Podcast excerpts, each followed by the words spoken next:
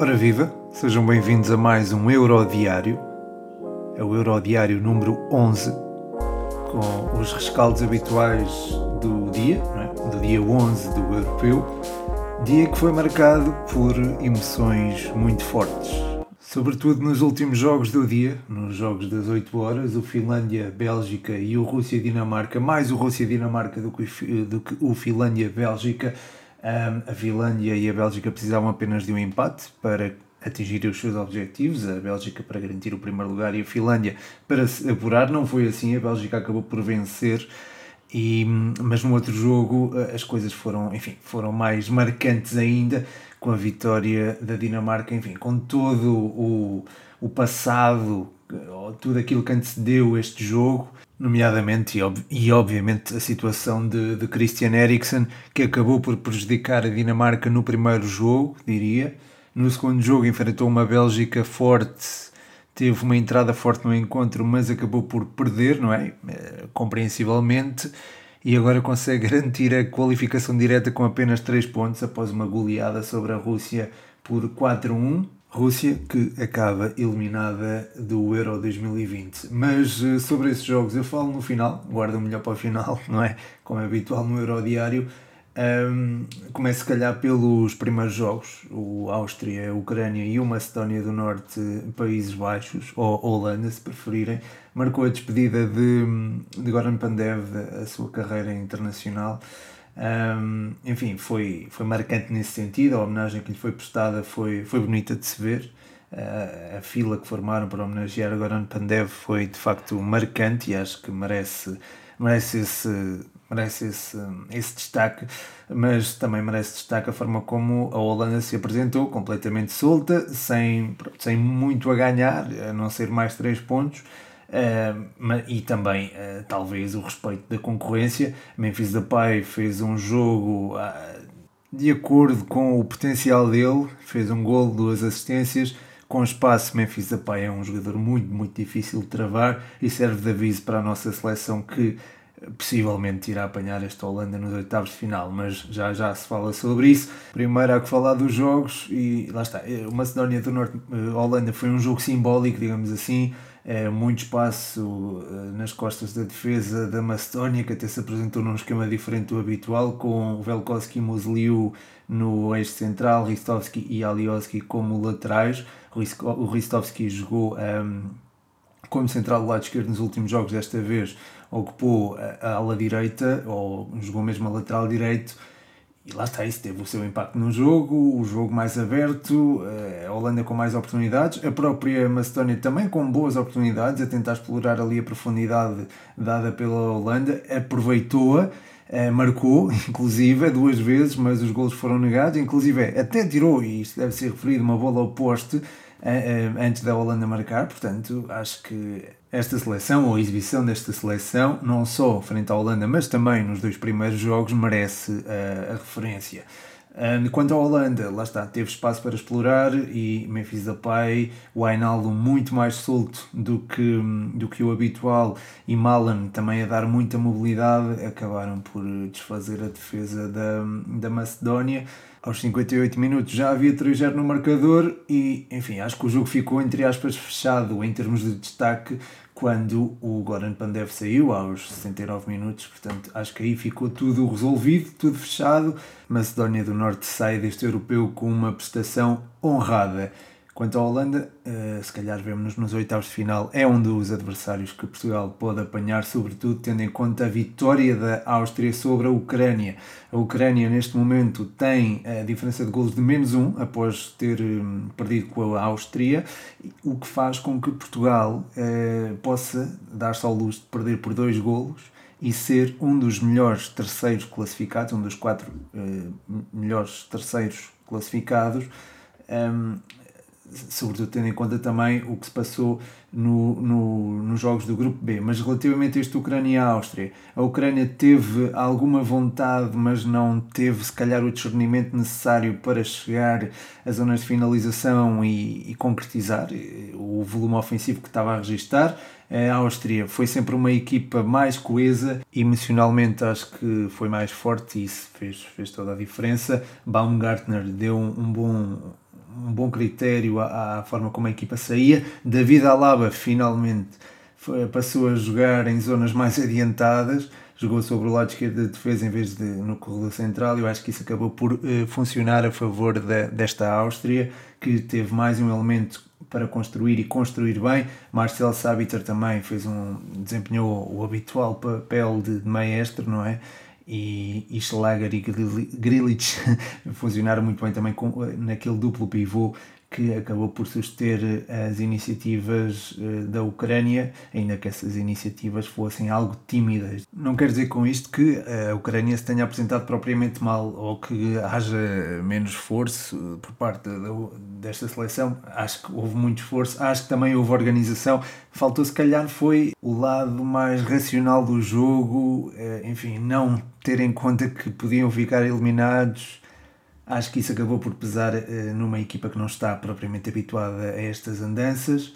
Não é que a Áustria esteja, mas a Áustria teve, tem jogadores com muita experiência que sabem o que é estar em situações deste género e certamente passaram isso para o resto da equipa, passaram essa tranquilidade e lá está. A Áustria acaba por levar a melhor, qualifica-se para os oitavos de final pela primeira vez na história, mas vai apanhar uma Itália cheia de confiança. Já a Holanda pode apanhar o terceiro classificado do grupo F, que poderá ser Portugal, que, por sua vez, também poderá enfrentar, por exemplo, a Bélgica, que terminou em primeiro lugar do grupo. Faço esta fonte fantástica.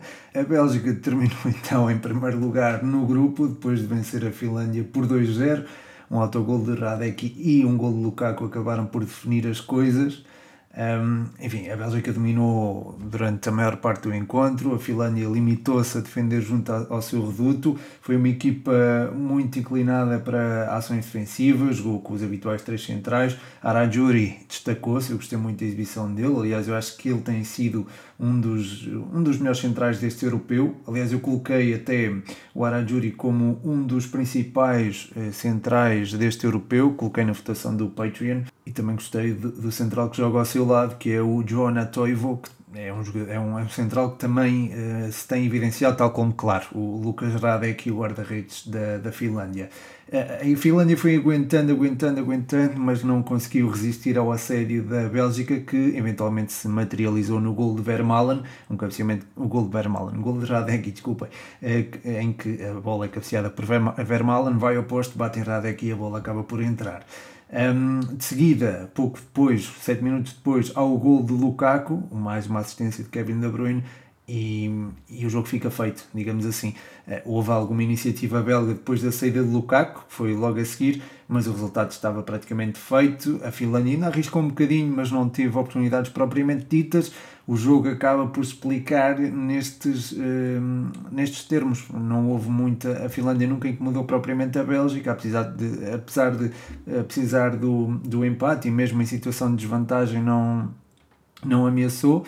Um, e, e, lá está, foi, não, foi, não diria que foi um passeio, porque foi um bocado foi difícil penetrar a defesa finlandesa, mas isso acabou por se verificar e a partir daí ficaram expostas algumas limitações desta seleção que, uh, diga-se, nos dois primeiros jogos, nos três primeiros jogos até, uh, deu muito boa conta de si. Eu lembro que não começou a ganhar frente à Rússia por um, por um fora de jogo milimétrico assinalado a Poyan Paulo.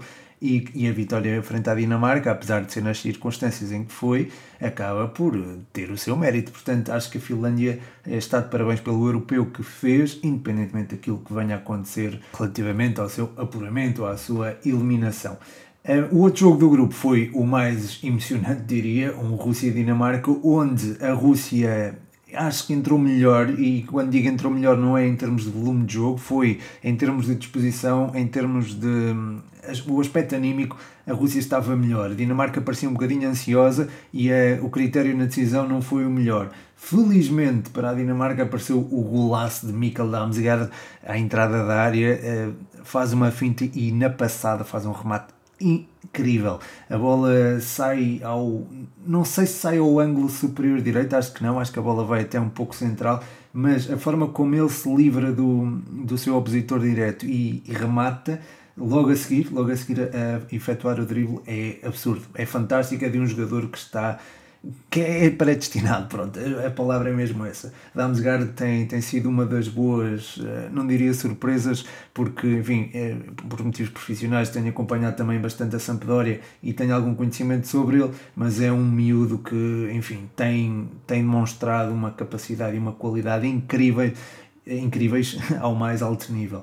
Depois, na segunda parte, a Rússia expôs um bocadinho mais do que aquilo que se tinha exposto na primeira parte. O, o, lado racional já estava a tomar conta da Dinamarca, as coisas já estavam a fluir de outra maneira e chegou ao 2-0 num lance em que, até algo caricato, em que Yusuf Poulsen acaba por eh, aproveitar o atraso do jogador russo. A Rússia, eh, depois disto, viria a correr riscos, não é? Estava em riscos de ser eliminada Ganhou um penalti, Artem Ziuba converteu e aqui o jogo entrou numa toada um pouco estranha até Christensen sacar um coelho a cartola, marcar um belo gol eh, e fazer o 3-1 que praticamente arrumou com a questão. O lado emocional passou todo para o lado da Rússia e pesou de uma forma impressionante e Joaquim Mele, num lance contra-ataque muito bem gizado, acabou por sentenciar as contas do grupo, as contas do jogo, 4-1 a favor da Dinamarca.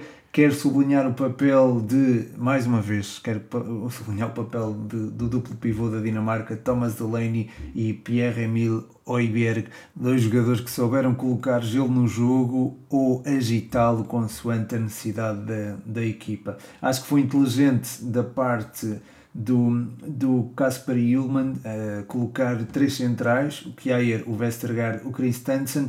Porquê? Porque a Rússia ataca normalmente com um homem muito exposto, o Artem Dziuba, e uh, não sendo ele muito agressivo na pressão, é alguém que é, lá está, permite que uma saída a três seja mais eficaz porque depois o, o, futebol da equipa flui de outra forma, com uma saída de bola mais limpa, digamos assim, o que permite também a, a exposição dos laterais, eh, sem medo de errar, por exemplo.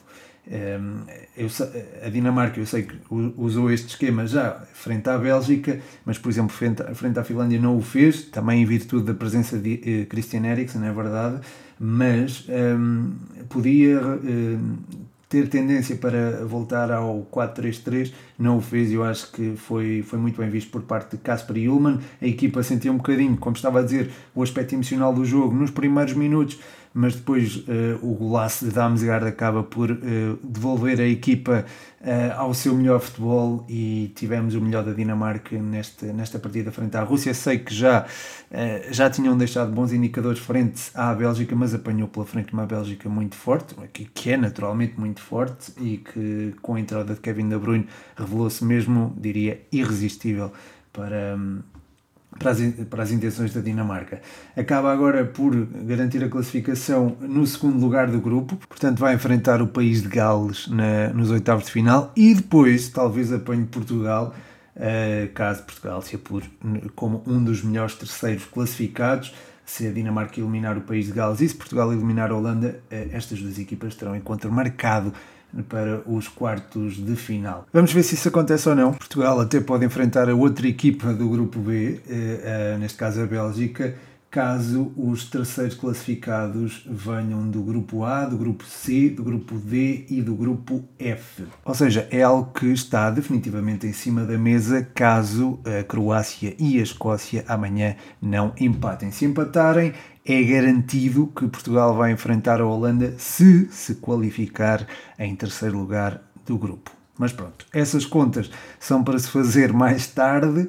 Uh, para já, aquilo que se pode fazer é uma antevisão aos jogos do Grupo D. Essa antevisão está disponível em patreon.com.br futebol120, onde podem prestar o apoio ao projeto 120 e receber conteúdos exclusivos e participar até no conteúdo que é produzido para o Instagram, tal como está a ser feito agora na eleição do 11 do Euro, que irá ser publicado mais tarde no Instagram. E pronto, Chega ao fim mais um Euro Diário. Muito obrigado a todos os que ouvem, que já são alguns. Eu, por acaso, hoje, eu não costumo olhar para essas coisas, mas hoje tive a possibilidade de ver eh, algumas estatísticas e o Futebol 120 está bem cotado. Portanto, eh, não quero mais agradecer por isso a todos os que ouvem, a todos os que subscrevem no Patreon, no Instagram, no Twitter, todo lado. Muito obrigado e um forte abraço.